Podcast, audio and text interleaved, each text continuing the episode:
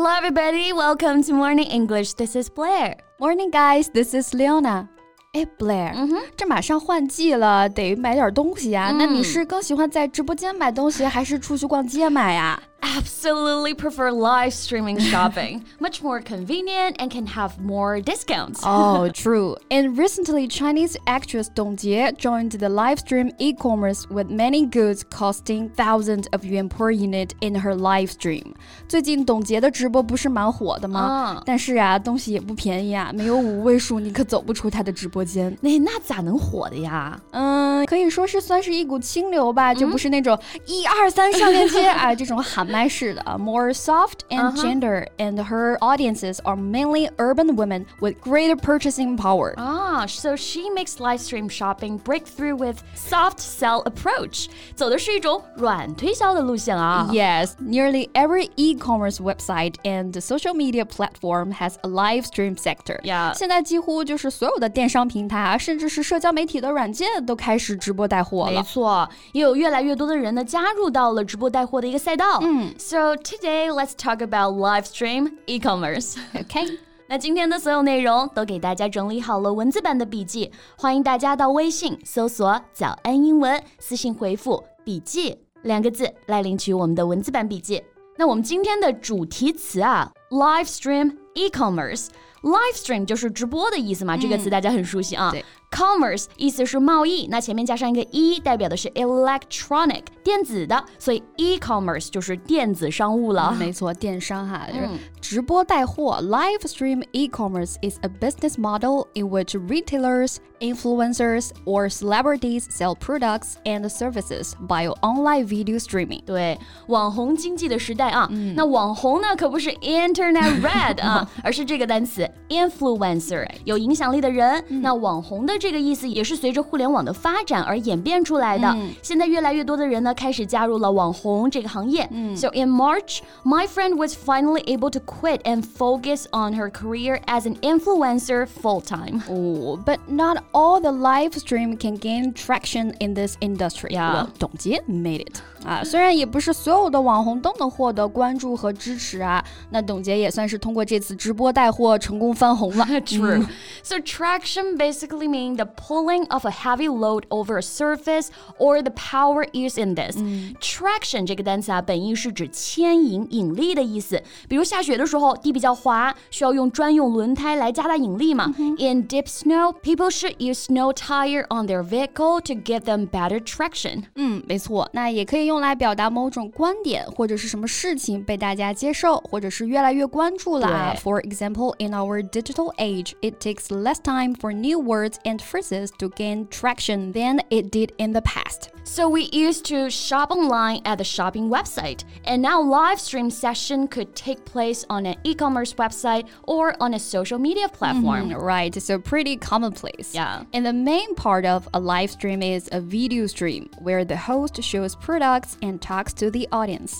直播最主要的部分啊，当然就是我们看到的一些主播介绍产品的直播画面啦。对，我觉得现在直播很方便的一点是在点进产品界面的时候呢，这个直播也不会断，没错所以可以以这种画中画的模式，一边逛街一边看直播。 right, so really convenient, Yeah. right? So I really like the picture in picture style. Me too. So the customers can go to the product detail page of the promoted product without missing the live stream demonstrations. 那 这个画中画啊，它的表达也非常的直接，就是 picture in picture。 Right，那或者有的时候主播也会直接把所有的商品都展示出来啊，给你有一个呃清单一样的感觉。So we can see a product list with Yes. the current product being highlighted. Yes, and I would like to request the host to show that product which I'm interested in. 哦，所以相对来说呢，也是比网购更方便啦。除了对直播，哎，你还可以点播。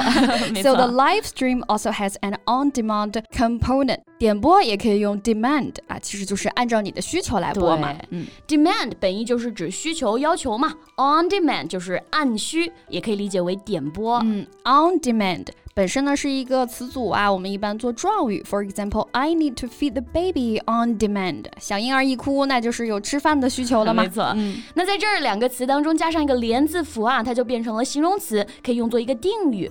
比如现在很多课程也是有直播或者也可以点播。You can also join a live stream or on-demand exercise class. 没错，其实虽然是在网络上哈，但是我觉得现在直播带货的这个互动性还是非常的生动的。Yeah. The interactivity makes live streaming a highly efficient way to learn about products and get questions answered at the same time. Right. We can send our questions or comments in the chat area. Mm-hmm. 有什么问题就直接在聊天区问就好了，主播呢也基本上都会及时的回答。没错。It's like walking into a brick and mortar store and the host may greet you, ask which products you want want to see and even provide recommendations，、嗯、跟实体店的这个沟通交流也大同小异啊。哇，感觉好久没去过 实体店了。Yeah. So brick and mortar 意思呢就是实体的，那 brick 就是砖头 mortar 就是我们指的水泥浆啊、砂浆.这些建筑材料。那一砖一瓦盖起来的，不就是实体的了吗？嗯，那现在的网店对实体经济的打击确实是非常大啊。Online retailers try to lure customers away from their brick and mortar competitors. 嗯，但其实现在很多的实体店呀，或者是网店啊，都加入到这个直播的行列中来了。你没发现吗？这个手机上很多购物软件的产品旁边都有直播讲解的视频呢。Exactly. Every time I search for something, the live stream session will also shown on the product listing page The retailers are really considerate. Yeah. 很贴心啊。对 But for customers, they can smoothly watch the live stream session, take a glance at the products, and get out if they want to. 对，快节奏时代嘛没，错购物也很快啊。Take a glance，看一下，基本上有喜欢的呢，再会去详细了解就 OK 了，对吧、s o take a glance means to give a quick and short look，基本上就是瞥一眼，哎，就过去了。哎，就让我想起了以前上学的时候哈、这班主任在门口瞥一眼就知道 谁又在捣乱了。so she took a quick glance around the classroom. 嗯，那以前上学看书呢，一目十行啊。没错那现在手机购物也是一眼可以刷好几件商品，对吧？对。那我们平常总说刷手机，哎，这个刷啊，千万不要发音为 brush，我们可以用 swipe。Viewers can swipe up to see a different live stream session. Right, and people use the same gesture to browse through the short videos. 短视频啊也是一样的姿势， Yeah. 所以我们可以说 they swipe up to discover a new short video. 哎，对，哎，那如果我啊刷着刷着觉得这个直播看着不错，哎，我点进去看一会儿吧，我们可以说 I tap the live stream video and watch for a while。Mm, Right, tap. So live stream really enriched our lifestyles and give someone opportunities to show themselves. 嗯这个直播带货也算是当下的一个热潮，既方便了我们的生活，也给了很多人更多展示自己的机会哈。但是还是要提醒大家，剁手需谨慎啊。不要冲动消费，嗯因为很容易就会被这个一二三 上链接，很哎，这个紧迫感刺激到，有没有？